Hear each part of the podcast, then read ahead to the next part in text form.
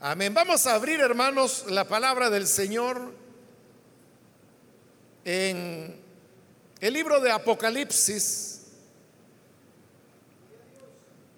Estamos los días martes estudiando el libro de Apocalipsis y ahora corresponde iniciar el estudio del capítulo número 14. De manera que vamos a buscar ese capítulo para leer los versículos que corresponden en la continuación de este estudio que estamos desarrollando. La palabra de Dios en Apocalipsis capítulo 14, versículo 1 nos dice, luego miré y apareció el Cordero estaba de pie sobre el monte Sión en compañía de 144 mil personas que llevaban escrito en la frente el nombre del Cordero y de su Padre. Oí un sonido que venía del cielo como el estruendo de una catarata y el retumbar de un gran trueno. El sonido se parecía al de músicos que tañen sus arpas y cantaban un himno nuevo delante del trono y delante de los cuatro seres vivientes y de los ancianos. Nadie podía aprender aquel himno aparte de los 144 mil que habían sido rescatados de la tierra. Estos se mantuvieron puros, sin contaminarse con ritos sexuales. Son los que siguen al Cordero por donde quiera que va. Fueron rescatados como los primeros frutos de la humanidad para Dios y el Cordero, no se encontró mentira alguna en su boca, pues son intachables. Amén. Hasta ahí dejamos la lectura. Pueden tomar sus asientos, por favor, hermanos.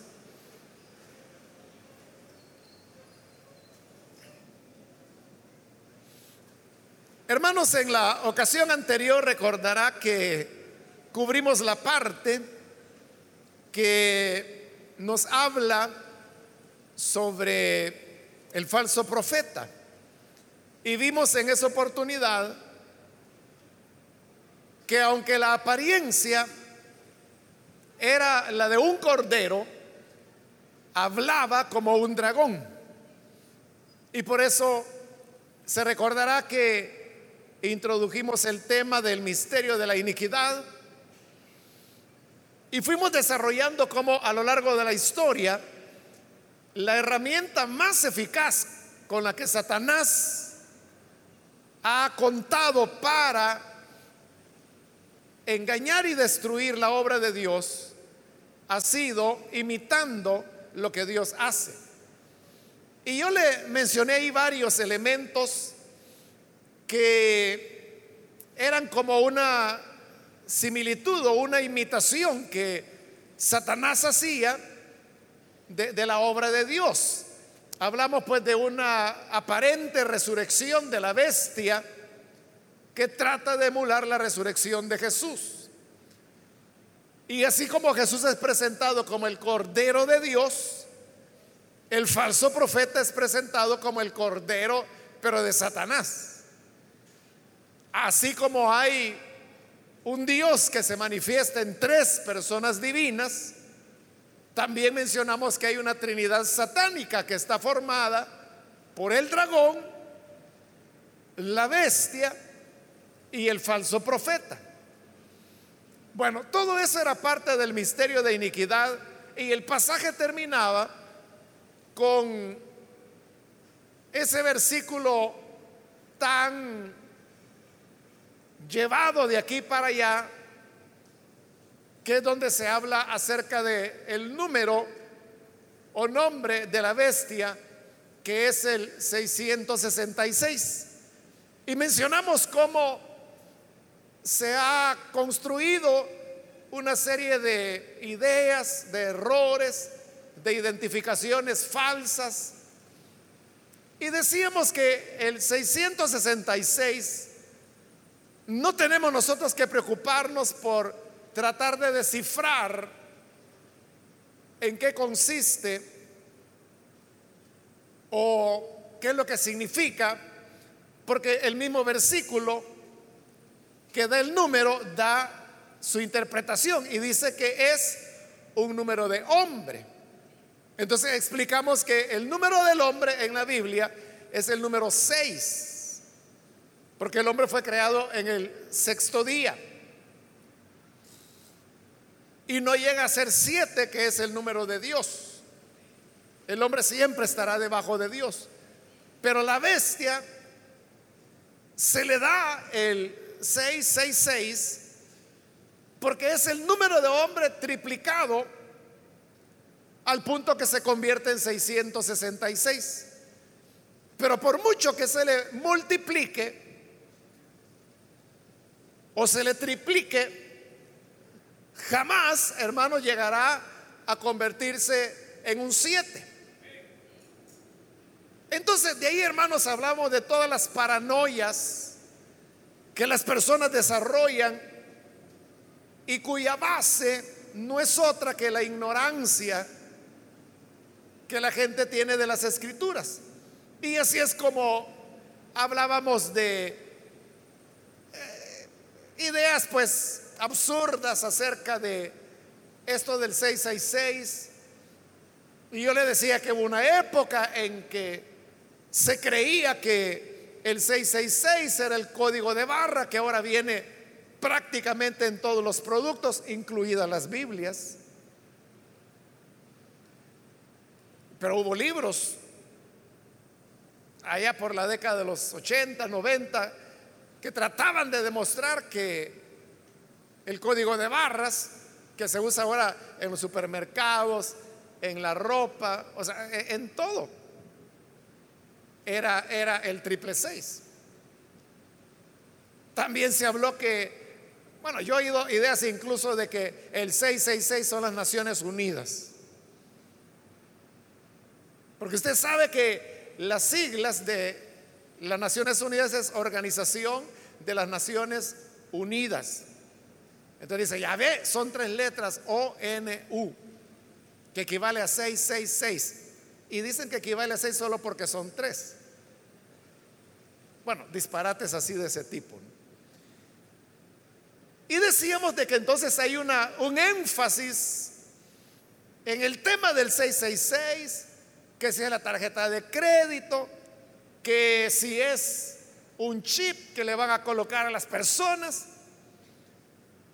Pero yo le decía que toda esta este morbo, porque es un morbo, en torno a la bestia y al 666, extrañamente se da solamente en torno a esa marca de la bestia que será colocado en la frente o en las manos pero no se dice nada, por ejemplo, y no hay morbo ni ninguno, y hay gente que ni cuenta se ha dado, el libro de Apocalipsis habla que los escogidos de Dios también tendrán inscritos en sus frentes el nombre de Dios. Y vimos cómo allá en el capítulo 6 se nos dijo que los vientos de los juicios de Dios no iban a ser sueltos hasta que fueran sellados en sus frentes los escogidos de Dios. ¿Y por qué la gente no habla acerca de el sello en las frentes de los hijos de Dios? ¿Por qué toda la paranoia es sobre el sello de la bestia? Si el otro también es un sello. Y como le digo, hay gente que ni sabe que el mismo libro de Apocalipsis habla que los escogidos de Dios tendrán el sello de Dios en sus frentes. Pero aún más, vimos en la parte final del versículo 13, del versículo 11 al 18, del capítulo 13, la descripción que nos, se nos hacía del falso profeta. Y la gente no se da cuenta que inmediatamente después de eso viene el capítulo 14, los versículos que hemos leído el día de hoy. Y que vienen a presentarnos una realidad totalmente diferente a la que se nos presentó en el capítulo 13. Porque recuerde, desde que comenzamos el estudio del Apocalipsis, en la misma introducción al estudio yo le dije que el propósito del libro de Apocalipsis es dar esperanza. El libro de Apocalipsis es un libro que le da esperanza al pueblo de Dios, que nos da ánimo, que nos da fe para seguir adelante. Ese es el propósito del Apocalipsis. Pero ¿cómo la gente interpreta el Apocalipsis? Mire, yo conozco hermanos y hermanas que dicen, ay no, yo el Apocalipsis no lo leo porque a mí me da miedo. ¿Cómo va a ser que un libro que su propósito es dar esperanza le producirá miedo? Es que mire, cuando habla ahí de la bestia que tenía siete cabezas y diez cuernos.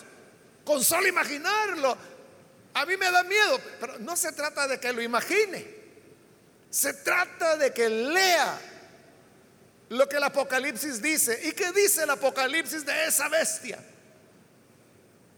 De ese dragón. Dice que será atado durante mil años que luego será soltado por un poco de tiempo y que luego será arrojado al lago que arde con fuego y azufre, donde será atormentado día y noche por los siglos de los siglos y no tendrá descanso jamás. Eso es lo que le da miedo. Es verdad que se describe el dragón, pero se le describe para luego contar su derrota. ¿Y entonces cuál es el problema? Ay, es que tiene siete cabezas. Y si tuviera cinco, ¿cuál es la diferencia? Si lo que importa no es que si tiene diez o catorce cabezas, o si son diez o cuarenta cuernos. Lo que importa es que el Apocalipsis nos da fe de la victoria victoria final que Dios conquistará sobre las fuerzas del mal. Y junto con ese cordero victorioso, su pueblo será también victorioso.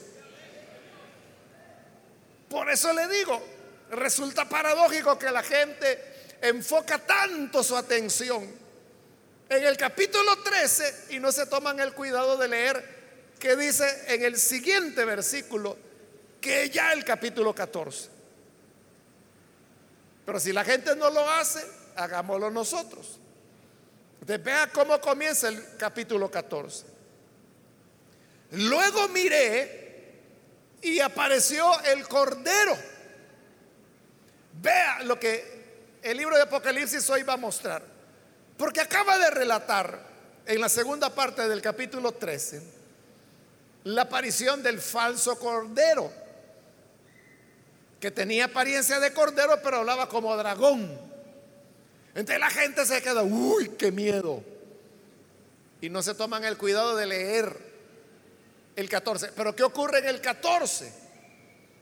Dice, luego miré y apareció el cordero. Entonces, si en el versículo 11 del capítulo 13 vimos al cordero de Satanás, en el versículo 1 del capítulo 14 estamos viendo al cordero de Dios. Porque aquí aparece el cordero y este era un cordero que era cordero. No como el falso profeta que tenía apariencia de cordero, pero que hablaba como dragón. No, este es el verdadero cordero de Dios. Pero ve algo más. El versículo 1 dice, estaba de pie sobre el monte Sión. El hecho, hermanos, de estar en pie significa que se está en victoria.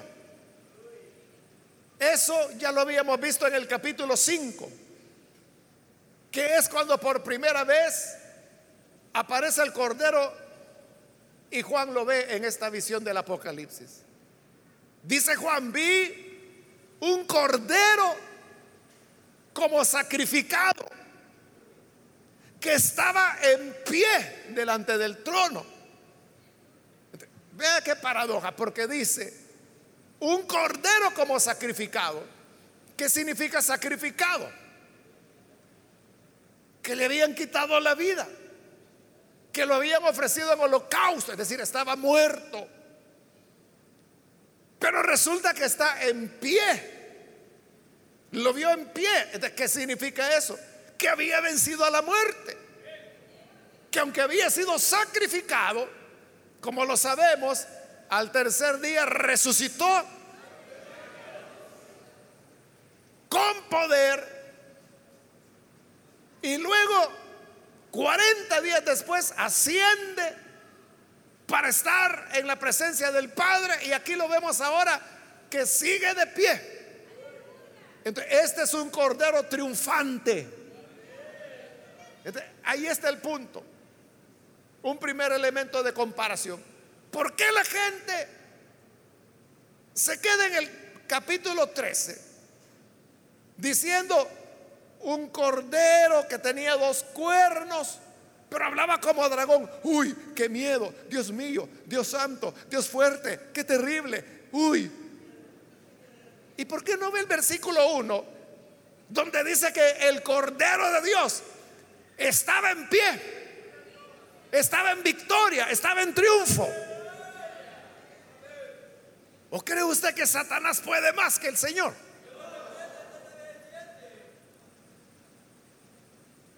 La Biblia dice que el Señor ha recibido un nombre que es sobre todo nombre. Y que toda rodilla se doblará delante de el nombre de nuestro Señor Jesús. Amén. Hermanos, no hay razón para que entremos en esas paranoias que la gente entra y que dicen, uy, Obama es el anticristo. O que dice el presidente Macron allá en Francia, él es el anticristo. Y ahí anda la gente viendo fantasmas en esa paranoia todo el tiempo. Y ven a un fulano, ven a Arafat, ven a Trump, ven a, quien se les ocurra. Y menos ven al Cordero de Dios que está de pie. Pero como, como lo dijo el apóstol Pablo, olvidando lo que queda atrás, prosigo a la meta. Y nuestra mirada tiene que estar en ese blanco al cual perseguimos el cual es el Señor Jesús. Allá en Hebreos, capítulo 12, la escritura dice, puestos los ojos en Jesús, el autor y consumador de la vida. Y hay una traducción que creo que es la Biblia española, que ese pasaje lo traduce clavados los ojos en Jesús. En lugar de andar preocupados, siguiendo historietas de camino real, que es fulano, que es mengano, que el papa, que aquí, que allá, mejor tener los ojos clavados en aquel que siempre está en pie, en el Cordero de Dios, que jamás será derrotado, siempre estará en pie. Y dice que estaba en pie sobre el monte Sión. El monte Sión, hermanos, bueno, tiene su historia, ¿no? La historia comienza cuando David se convierte en rey de Israel. Y había en la parte central del país una, un cerro, digamos, el cual no había sido conquistado desde la época de Josué. Porque en, esa, en ese cerro habitaban los jebuseos, que eran pueblos que habían quedado sobrevivientes después de la invasión a través de Josué. Entonces David se decidió a conquistar ese cerro, lo conquistó y como lo conquistó él, lo tomó para su propiedad. Y ahí, en ese cerro, es donde él construye su palacio. Y ahí es donde históricamente será el centro del poder político en Israel.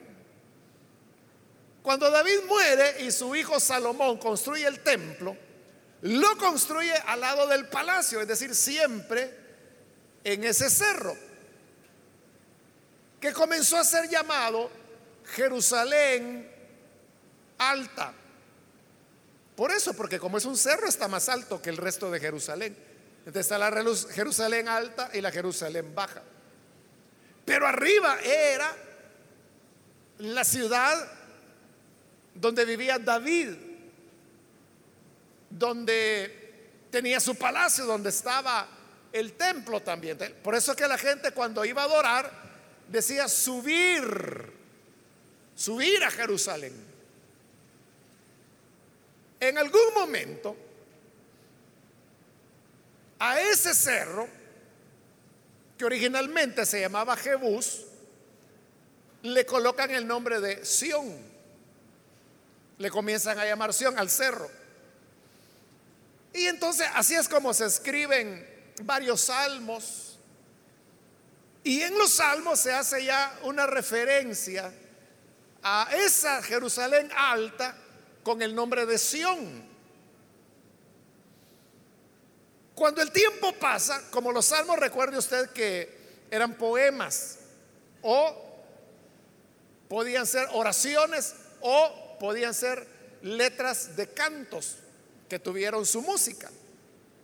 Entonces, como era algo, un uso poético, digamos, de la palabra Sion, Sion no solamente se usó para el monte en sí, sino que a veces también se extendía para toda la ciudad de Jerusalén. Y así es como usted puede encontrar en los profetas que a veces a Jerusalén misma se le da el nombre de Sión. Pero note, ahí está ocurriendo algo importante. Y es que el nombre Sión ya no es tanto el lugar de un punto geográfico, sino que Sión se ha convertido en un concepto, en una idea. Y la idea es que en Sión es donde Dios mora. Porque originalmente Sión era el cerro donde estaba el templo. E Israel así lo entendía, que Dios moraba en el templo, por lo tanto Dios moraba en Sión. Cuando el concepto se extiende a Jerusalén, entonces está ya incluyendo al pueblo de Dios. Bueno, así es como el nombre de Sión llega a representar la morada de Dios y llega a representar consecuentemente el lugar donde el pueblo de Dios vive. Entonces nos dice Apocalipsis que el Cordero estaba en pie sobre el monte Sión. Y como monte Sión, ya le dije, ya en esta época, estamos en el Nuevo Testamento, ¿no? Se entendía como la morada de Dios. El Cordero de Dios está en pie en la morada de Dios. Por eso es de que Sión también puede ser interpretado en ese sentido la morada de Dios y por lo tanto es en las alturas. Desde Sión el Señor envía su palabra. Desde Sión resplandeció la luz. Diversas expresiones del Antiguo Testamento que colocan a Sión como la morada de Dios. El Cordero estaba en pie en Sión. Pero luego dice, en compañía de 144 mil personas que llevaban escrito en la frente el nombre del Cordero y de su Padre. Vea, mientras que el falso profeta, que era el Cordero, que tenía apariencia de Cordero, pero hablaba como dragón, se recuerda de dónde salió.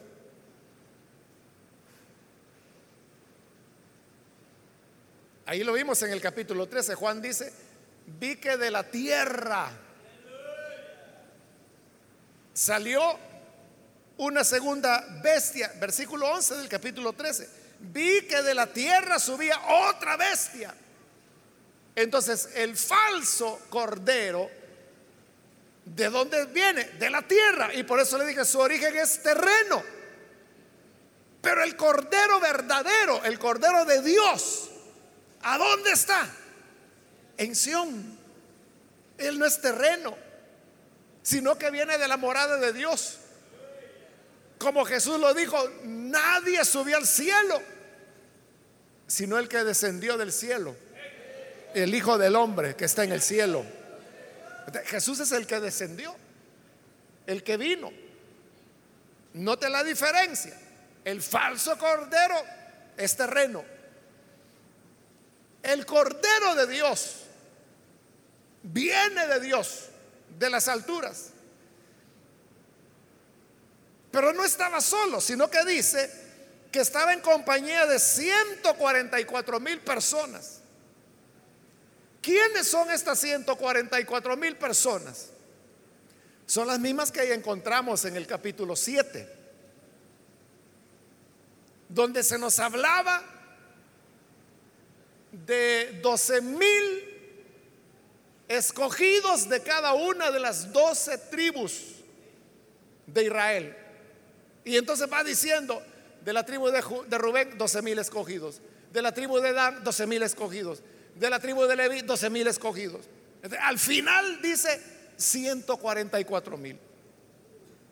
Son los mismos. Pero también explicamos que el número 144 mil es un número simbólico.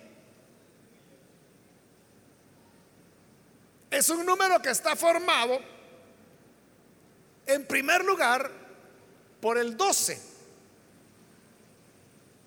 Porque es 12 que significa totalidad. 12 repetido 12 veces. O sea, solo el 12 ya representa totalidad. Pero si esa totalidad usted la repite otras 12 veces, entonces está haciendo totalidad de la totalidad. Y 12 repetido 12 veces es 144. ahí tiene. Entonces, ¿qué significa el 144?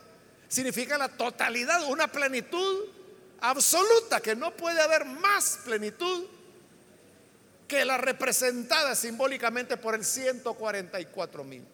Perdón, 144. Ahora, ¿y el mil de dónde sale? El mil viene del número 10. El número 10 en la Biblia lo que simboliza es perfección.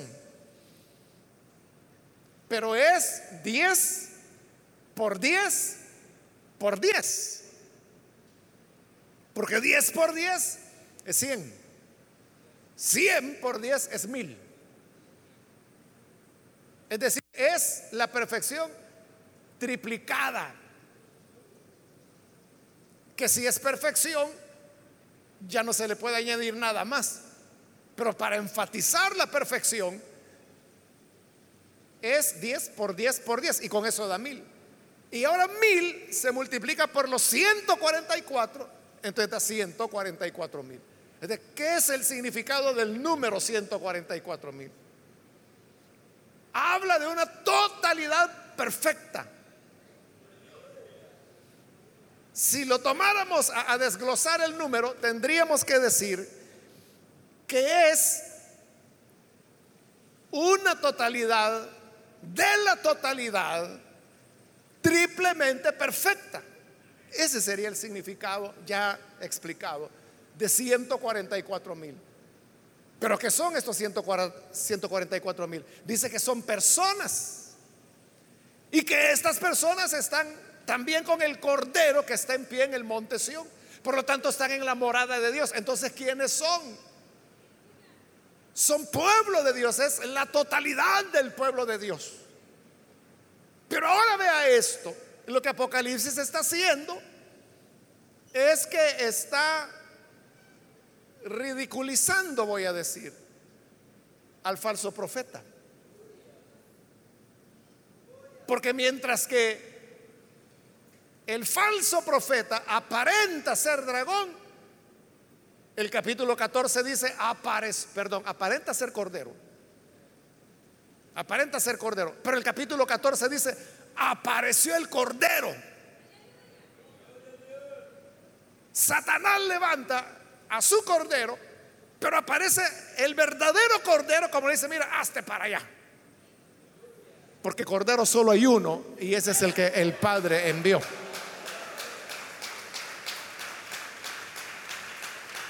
Entonces, es superior el cordero de Dios. En segundo lugar, ya dijimos, el falso profeta o el cordero de Satanás es terreno. El cordero de Dios es de Sión.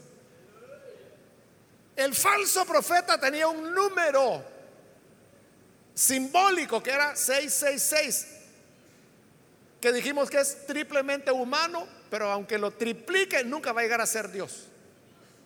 Pero el pueblo de Dios era 144 mil, que ya le dije que literalmente significa la totalidad de la totalidad tres veces perfeccionada. Lo ve, el 144 mil es mucho más que el 666. la gente ahí anda loquita, tratando de encontrar el triple seis, hermano, hasta debajo de los de la mesa, debajo de los zapatos. ¿No será que por aquí habrá algún 666? Y ahí andan en su paranoia, obsesionados con el 666 y jamás piensan en el 144 mil que es un nombre, un número de plenitud y de perfección. A mí que me importa, hermano. ¿Quién va a tener el 666? Lo que a mí me importa es poder ser contado dentro de los 144 mil. Esa debe ser nuestra preocupación. En eso debemos enfocarnos. Estos 144 mil no tienen nada que ver con los 144 mil que decían los testigos de Jehová. Porque los testigos de Jehová decían que eran 144 mil testigos de Jehová y que eran los testigos de Dios. Ya se murieron todos. Sí, ya se murieron todos. Aquí vino uno de los 144 mil El Salvador, pero allá por la década finales de los 70 vino. Y ya era un viejito. Y era de los pocos 144 mil que quedaban. O ya se le murieron todos. Pero no está hablando de eso, porque tampoco es un número, ¿cómo le diría? Un número concreto, ¿no? Es un número simbólico. Es decir, que no son solo 144 mil los que serán salvos, porque la doctrina de los testigos de Jehová es que eran 144 mil los únicos que iban a ir al cielo, porque ahí dice que estaban en el monte de Sión. Es decir, que de todos los testigos de Jehová que hay ahora, ni uno tiene la esperanza que van a ir al cielo. Porque los 144 mil fueron escogidos ahí en el siglo XX y ya todos se murieron.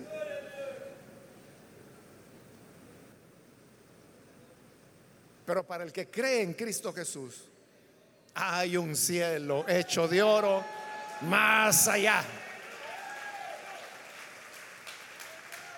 Jesús dijo, en la casa de mi Padre muchas moradas hay. Voy pues a preparar lugar para vosotros. ¿Cuántos van a la morada del Padre? Y ahí que vemos todos, porque le digo, 144 mil habla de la totalidad, de la totalidad, triplemente perfeccionada. Es decir, ni uno se quedará fuera de los escogidos de Dios. Y ya vamos a ver quiénes son esos escogidos.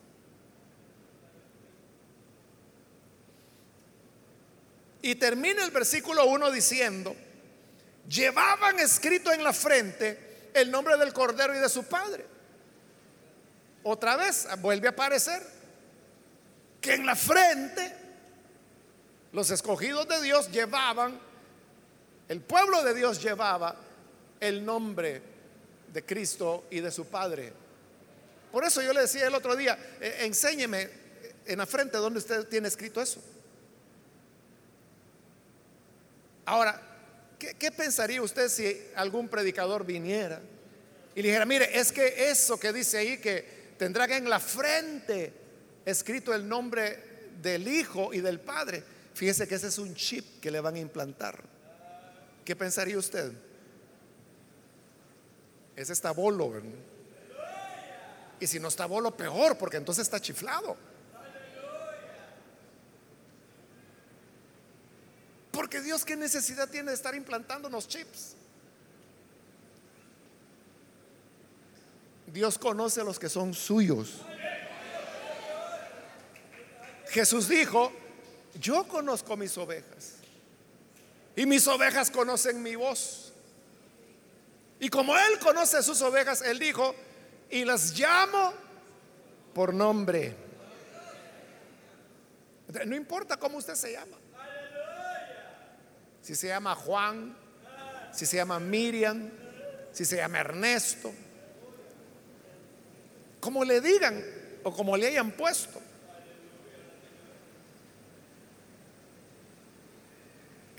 Dios conocía los suyos. él no necesita ponernos ni código de barras ni nada. Entonces, eso es lo que digo. ¿Por qué el morbo alrededor del 666 y nadie dice nada del sello de Dios en el pueblo de Dios? Y apenas son dos versículos que están pegados. Recuerde que la Biblia no fue escrita dividida en capítulos. El libro de Apocalipsis, como todos los libros de la Biblia, fueron escritos de un tirón. La división en capítulos es algo que se hizo siglos después. Entonces, en el 18, que es el último del hoy, capítulo 13, ahí se habla del número de la bestia. Pero en el siguiente versículo se habla del número del pueblo de Dios. Entonces, ¿qué es la gran bulla con el 666 y por qué nadie habla del 144 mil? Que debe ser nuestra verdadera preocupación. Que en nuestras frentes esté escrito el nombre de Jesús y de su Padre. Por eso le digo, a mí qué me importa quién va a tener el 666. ¿Qué me interesa? Si eso no es conmigo. Conmigo es que el Cordero está en pie y que el nombre de Él y de su Padre está escrito en mi frente. Eso es lo que importa. Entonces, ante esta presentación que se ha hecho del verdadero Cordero, entonces el falso Cordero, que es el falso profeta, queda totalmente en ridículo. Es decir, el dragón continúa siendo derrotado. Por eso desde el capítulo 12 yo le dije, pobre diablo, ¿verdad? Porque todo le sale mal. Todo lo que hemos visto, que ha intentado, en todo ha ido fracasando. Y ahora que es su obra maestra, la bestia, y el falso profeta, que es el falso cordero, el verdadero cordero se lo acaba en un versículo. Por eso es que Apocalipsis es un libro de esperanza. Porque nos habla de la victoria del bien sobre el mal, de Dios sobre el dragón, del pueblo de Dios sobre los seguidores de la bestia y, del falso profeta. Por eso, porque es victoria. Ve el versículo 2. Oí un sonido que venía del cielo como el estruendo de una catarata y el retumbar de un gran trueno. Note que todo el capítulo 13, que es donde aparecen las dos bestias, es un capítulo donde no hay música, no hay sonido. Porque la obra de Satanás nunca lleva alegría, nunca lleva celebración. Pero en la obra de Dios siempre hay música y siempre hay alabanza. Entonces dice Juan que escuchó y que el sonido era un estruendo que lo compara con dos cosas. En primer lugar dice con una catarata y luego lo compara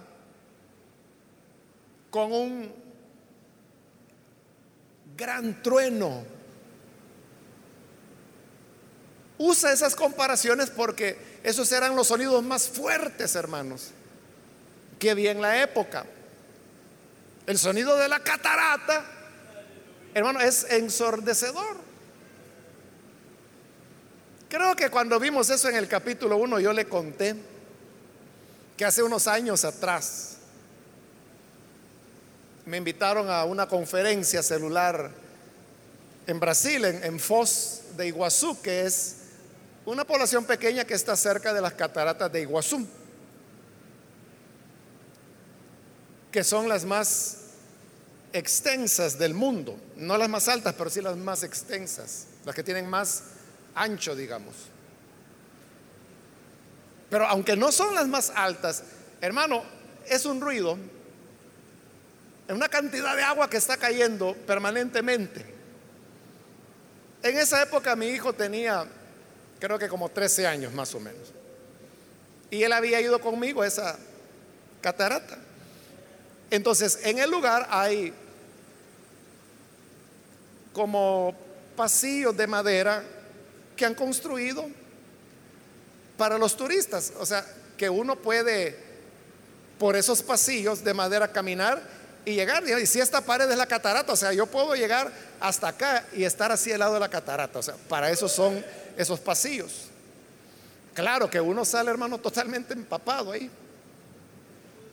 Y, los hermanos que andaban con nosotros, nadie se quiso meter porque sabían que iban a salir con cantaradas de agua que les iban a caer, Pero yo le dije, amigo, ay Dios, de aquí a que volvamos a venir, dije yo. Eso fue, hermano, allá por el 2000, ¿qué le digo? Hace unos 14 años atrás, como por el 2003. Y cabal, no he vuelto a ir. Entonces yo le dije a mi hijo, yo me voy a meterle, a mí qué me importa que salga escurriendo agua. Y sabía, yo sabía que iba a salir chorreando agua. Y él me dijo, vamos pues, me dijo. Total que nos metimos. Pero lo que le quiero decir es eso, que cuando llegamos a la catarata, el estruendo, hermano, era tal que no, no podíamos comunicarnos. O sea, yo le gritaba a mi hijo, Y él me respondía. Y yo le decía, o sea, gritáramos lo que gritaba, no se oía. Es que era un estruendo, hermano, que eso es lo que Juan imaginó. O sea, un ruido que ensordece todo. Bueno, ahí estuvimos, hermano, salimos empapadísimos. Pero felices porque dijimos, esta experiencia nunca más la vamos a volver a tener. Eso lo compara Juan a una catarata que es ensordecedora. O sea, como aquí en el país no tenemos catarata, solo chorrito. Entonces uno no tiene idea de una catarata. Ahora, con el trueno, ahí sí, mire, porque caen buenos truenos en nuestro país, ¿verdad? Entonces dice, como el retumbar de un gran trueno. Y verdad que así oímos, ¿sabes? Que está como retumbando el cielo. así oyó Juan de fuerte. ¿Y qué era lo fuerte que escuchaba? Dice el versículo 2, el sonido se parecía al de músicos que tañen sus arpas. O sea, era música estrendosa. Versículo 3. Y cantaban los 144 mil un himno nuevo delante del trono y delante de los cuatro seres vivientes y de los ancianos. el gran estruendo era de música y de canto. Por eso le digo, donde está el verdadero Cordero de Dios, siempre hay música, siempre hay alabanza, siempre hay estruendo, siempre hay canto, siempre hay adoración. En el capítulo 13, donde están las dos bestias, ahí todo fue silencio, sepulcral, oscuridad. Pero aquí todo es luz, es alegría, es fiesta, es música.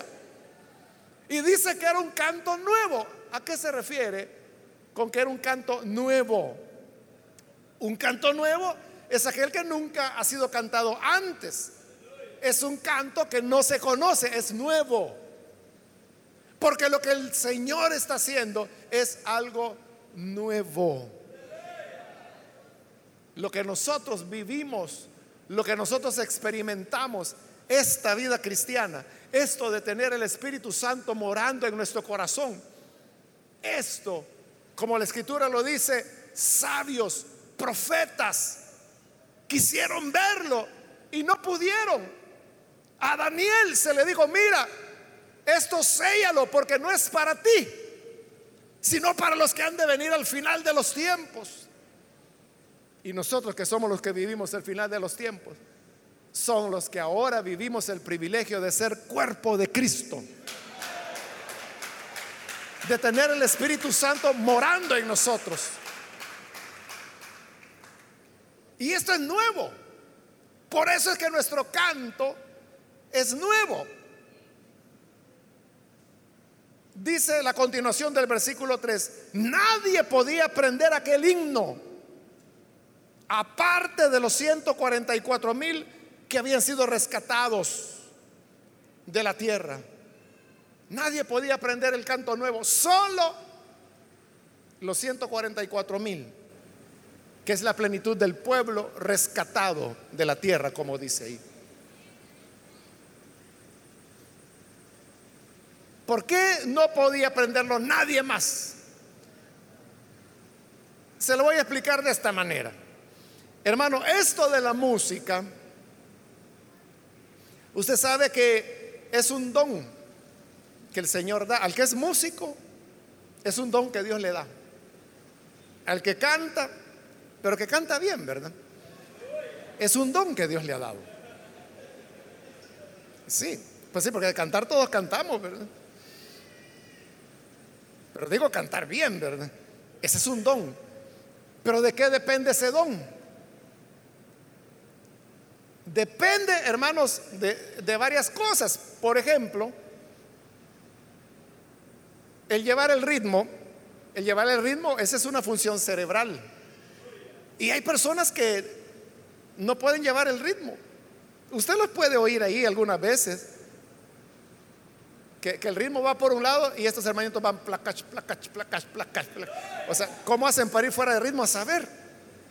Pero ellos no pueden estar en el ritmo, no pueden. O sea, porque es una función cerebral que en el caso de ellos Dios no se las dio. Aunque usted les diga, vaya, conmigo, conmigo hermano, vamos a aplaudir. Uno, dos. Placash, placash, placash, van a empezar. Placash, placash, placash. No, así mire, sígame, sígame. No pueden seguirlo. Y no es que no entiendan, no es que no vean, es que el cerebro no les permite tomar el ritmo. Lo mismo es, hermanos, con la capacidad del tono, ¿no? O sea, ¿qué es lo que hace que el teclado o algún instrumento da una nota y el que va a dirigir empieza a cantar en esa nota? ¿Qué lo hace? Tiene una capacidad natural. Es lo que llamamos el, oído, ¿verdad? la gente que tiene oído. O sea, el que no tiene oído, hermano, ese está perdido. Busque otro oficio. En serio, busque otro oficio, porque donde Natura no puso, o donde Dios no puso, no venden en la tienda de la esquina. Y usted puede decir, no, yo voy a tomar cursos de música, yo voy a estudiar. Hágalo. Pero no va a aprender. Es que es una cuestión natural. ¿A qué voy, hermanos? Que el que saca la música, canta, entona, lleva el ritmo, Dios les ha dado una facultad para que puedan ser músicos. De igual manera, ¿por qué solo los 144 mil podían aprender este canto? Porque ellos eran los únicos que de Dios habían recibido el don para aprender el canto nuevo. Por eso solo ellos lo podían cantar. Y si algún metidito llegaba y quería aprenderlo, hermano, era en vano. No podía. Es como el hermano que no logra agarrar el ritmo. Que aunque salía, le voy a enseñar, démosle. Uno, dos, uno, dos. Y él va placas, placas, placas, placas, placas, placas. No puede, porque Dios no le dio esa capacidad en, en la corteza cerebral, que sé yo dónde está el ritmo. Igual. Es decir, solo saben alabar al Señor los que fueron salvados. Amén. Quiera Dios que usted pueda entonar el cántico nuevo. En lugar de andar preocupado de que si andan poniendo el chip, mejor yo le pregunto, ¿ya se aprendió el canto nuevo?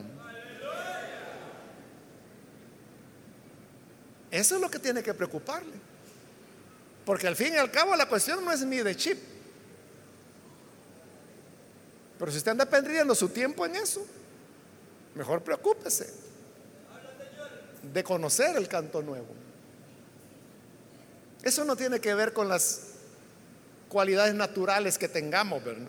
O sea, no se preocupe si usted dice, no, yo eso del oído no tengo nada. No se preocupe porque aquí no estamos hablando ya de música terrena, sino que estamos hablando de un canto espiritual, que lo que lo capacita es el haber sido rescatado por el Cordero de la tierra. Aquí vamos a ver más detalles de cómo aprender el canto. Versículo 4. Estos, refiriéndose a los 144 mil que cantaban, se mantuvieron puros sin contaminarse con ritos sexuales. Bueno, ahí usted puede ver que hay una clara diferencia, ¿verdad? En cómo traduce la Reina Valera y cómo traduce la nueva versión internacional. La Reina Valera traduce, estos son los que no se contaminaron con mujeres, pues son vírgenes. Entonces, ¿pero qué significa eso? Que eran, eran vírgenes. Significa que para poder ser del pueblo de Dios, hay que ser célibe, nunca haber tenido relaciones sexuales, ser virgen. Y en ese caso no hay que casarse, ¿verdad? Eso significa.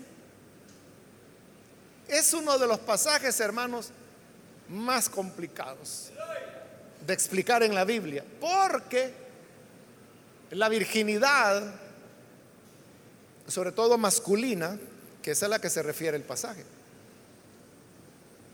no es considerada una virtud, ni en el Antiguo ni en el Nuevo Testamento, ni en la tradición hebrea, ni en la tradición cristiana. Entonces, ¿por qué dice que eran vírgenes? Y luego dice, no se contaminaron con mujeres. Entonces, la mujer es la mala y el hombre es el bueno. Porque dice que la mujer contamina al hombre. ¿cómo se interpreta eso?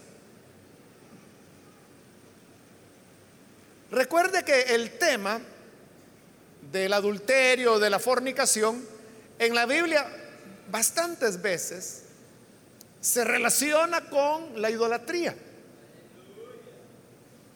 Por ejemplo, cuando el Señor hablaba de las fornicaciones de Samaria, las fornicaciones de su hermana Judá, se refería a la idolatría. En Oseas, el tema del adulterio, Dios lo presenta que su pueblo le ha sido infiel. Pero infiel ¿cómo? En la idolatría. Entonces, no todos, pero buena parte de los estudiosos del libro de Apocalipsis llegan a la conclusión que ahí cuando habla de que no se contaminaron con mujeres, no está diciendo que la mujer es mala y que por lo tanto contamina al hombre que es puro. Y tampoco está haciendo un elogio de la virginidad, porque como le digo, eso no existe. Tal elogio en las escrituras.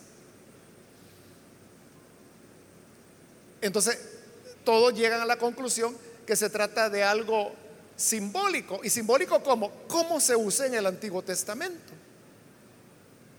Y es el tema de la idolatría. Entonces, ¿quiénes son los que nunca se contaminaron con mujeres, sino que son vírgenes? Aquellos que nunca entraron en comportamientos o conductas idolátricas. Y recuerde que la idolatría estaba enlazada con la inmoralidad sexual, porque era parte del culto pagano.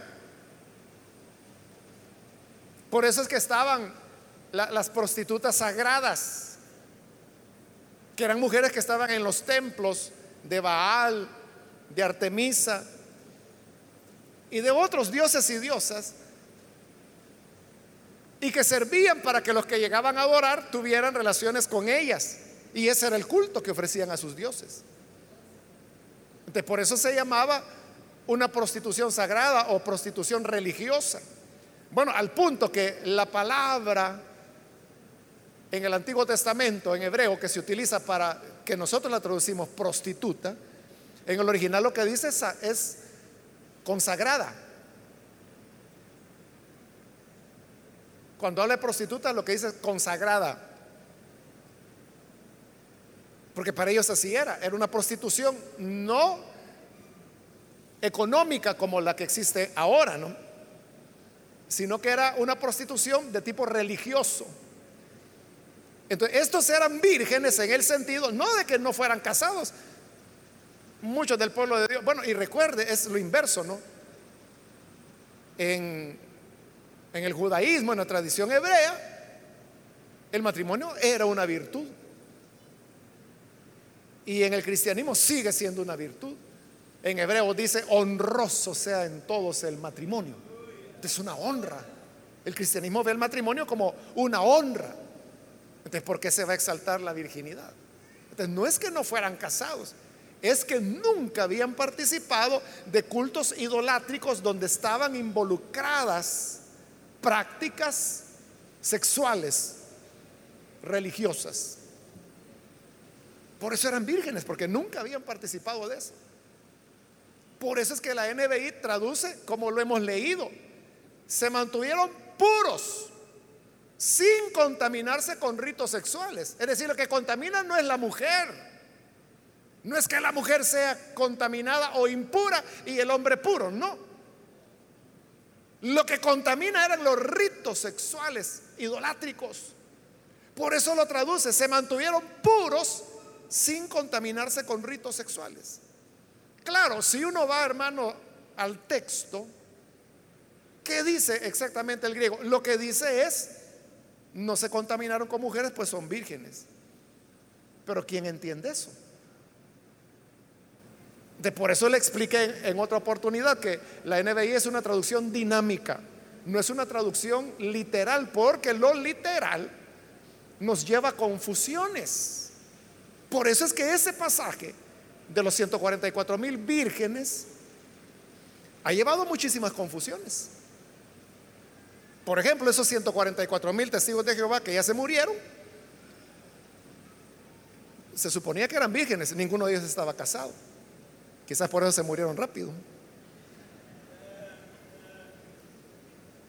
Pero vea, es una mala interpretación.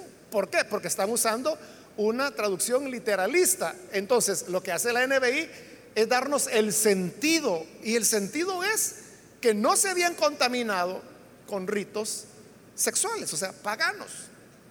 Entonces, para ser 144 mil o para aprender el canto nuevo, nosotros tenemos que alejarnos de la idolatría. Y recuerde que la idolatría no solamente es postrarse delante de una imagen.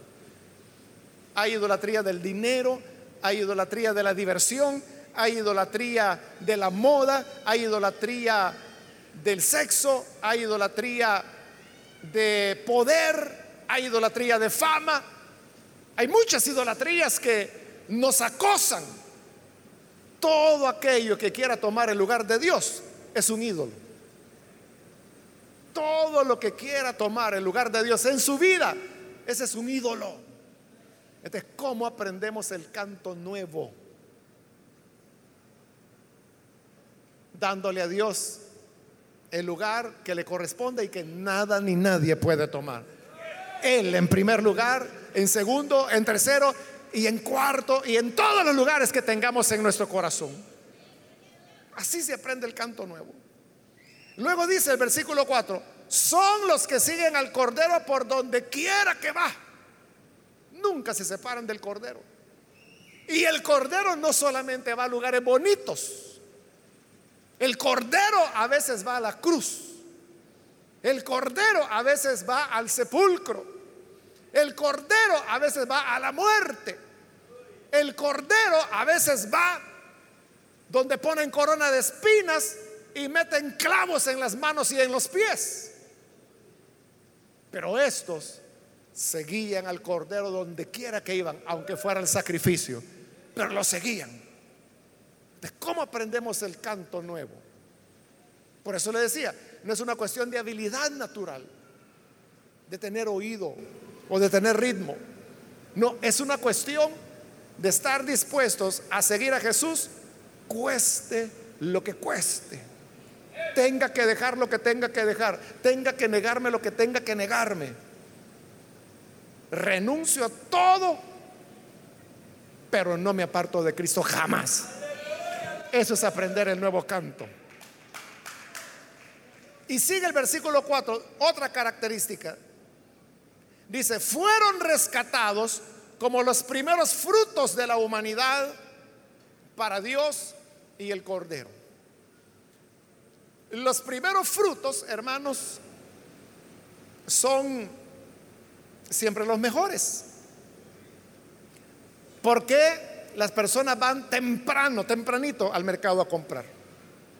Porque escogen los mejores tomates, escogen los mejores guineos, las mejores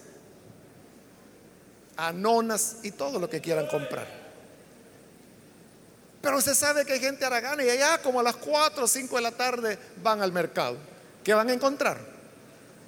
Hay guineos todavía, pero los aplastados, los que ya se están pudriendo. Las anonas reventadas. Lo mejor ya se lo llevó a la gente. Entonces el pueblo de Dios es lo mejor que el Señor sacó de esta tierra. Amén. Es igual, hermano. Hermano, hermana, ¿qué hace usted cuando llega ahí donde está el canasto de jocotes de corona? ¿Qué hace usted? Empieza a escoger. Este, este, este, este, este quiero. Pero ya a las 4 de la tarde que va a andar escogiendo. Todo lo que está magullado. Eso es lo que el Señor hizo. Somos los primeros frutos. No por lo que somos, sino por el gran amor que el Señor tiene hacia nosotros. Y terminamos con el versículo 5. No se encontró mentira alguna en su boca, pues son intachables. Mientras que el dragón hablaba, perdón, el cordero, el falso cordero, hablaba con voz de dragón, es decir, mentía. Porque Jesús dijo que cuando Satanás habla, habla mentira, porque esa es la naturaleza del diablo hablar mentira. Pero esto dice no se encontró mentira en su boca, porque son intachables. Esa tiene que ser nuestra preocupación. No andar ahí. ¿Quién es el anticristo? ¿Quién es la bestia? Será el papa. Va a resucitar el otro papa. ¿A dónde está el chip? Andan poniendo el chip. No, mire, el, DUI, ese es el, ese es el triple seis. DUI tiene tres letras, 666. En lugar de andar con esa paranoia, mejor guarde su boca y no mienta. Porque dice que en estos no se encontró mentira alguna, nunca mintieron, porque son intachables. esos son los que aprenderán el nuevo canto, el canto del Cordero. Estamos ya preparados para eso, hermanos. Si alguien no lo está, y la mayoría no dijo amén, hoy es un buen día para que comencemos a evitar todo tipo de idolatría. Que nada en nuestro corazón tome lugar de Dios. Para algunos su ídolo es el trabajo. Para algunos su ídolo son los hijos o la mujer. Bueno, puede ser cualquier cosa. Pero en lugar de Dios, nadie debe tomarlo. Para que así usted pueda ser virgen y poder estar en pie con el Cordero en el monte Sión. Amén. Amén. Vamos a orar. Cerremos nuestros ojos. Señor, gracias te damos por las personas que están aquí al frente, como también aquellos que a través de televisión, de radio, de internet, están, Señor, uniéndose en este clamor a ti en el cual queremos rendir nuestra vida. Y decirte, Señor, que queremos expulsar todo ídolo de nuestro corazón para que tú ocupes el lugar central. Que siempre, Señor, tú seas nuestro principal interés, nuestro amor, nuestro afecto. Bendice a estas personas que hoy se entregan a ti. Cámbiales. Mora en ellos. Séllales con tu Espíritu Santo. Y que puedan entonar el nuevo canto que un día en Sión hemos de celebrar como catarata estruendosa, como trueno que retumba celebrando tu misericordia y tu grandeza. Ayúdanos a ser fieles, Señor, a mantenernos puros, puros de la idolatría, vírgenes de todo tipo de maldad. Por Jesús nuestro Señor lo pedimos. Amén.